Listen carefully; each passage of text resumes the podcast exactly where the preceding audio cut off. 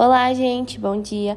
Meu nome é Camila, sou do oitavo ano D e estou aqui para aprofundar mais no assunto identidades.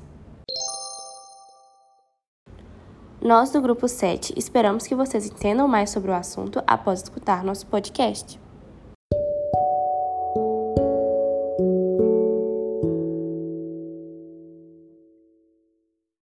O que são identidades culturais? As identidades culturais são responsáveis por indicar o que são as pessoas como um grupo.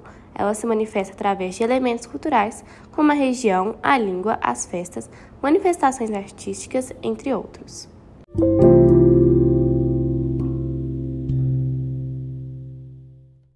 Quais são os elementos da identidade cultural brasileira? Existem vários elementos da identidade cultural brasileira. Afinal, o Brasil não é definido apenas pelo futebol e samba, como já é dito pela maioria dos estrangeiros.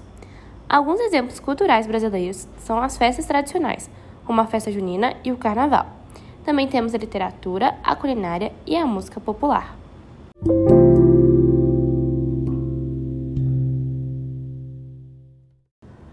Quais são os elementos da identidade cultural brasileira que se apresentam como genuínas, mas têm origem diversa? Os elementos da identidade brasileira, que se apresentam como genuínas, mas possuem origem diversa, surgem a partir da mistura entre diferentes etnias. O Brasil é composto por cidadãos de origem indígenas, africanas, europeias, italianos, japoneses e árabes, o que contribui bastante para a ampliação cultural brasileira. Alguns exemplos de elementos que surgiram por outras etnias, mas se adaptou no Brasil a ponto de se tornar algo cultural, são o uso da mandioca e os pratos derivados da caça, elementos da cultura indígena, e o catolicismo e as duas festas mais importantes do Brasil, o Carnaval e a festa junina, elementos culturais da Europa.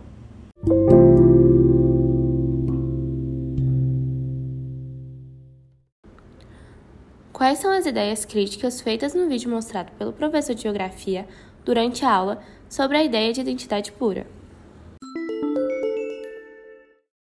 As críticas que Jorge faz sobre a ideia da identidade pura são basicamente o fato do conteúdo das décimas seria um problema que incomodava bastante, quando mesmo estava em concerto em Israel, sabendo que a família de seu pai é judia e a de sua mãe é cristã não praticante.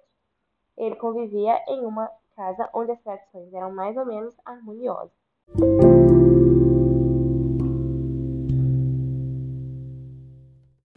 Nossa opinião sobre as críticas do autor do livro.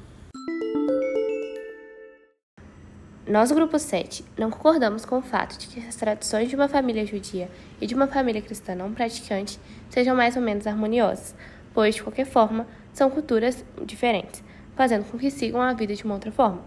Mas concordamos com o fato de que isto é um problema que comoveu o autor do vídeo.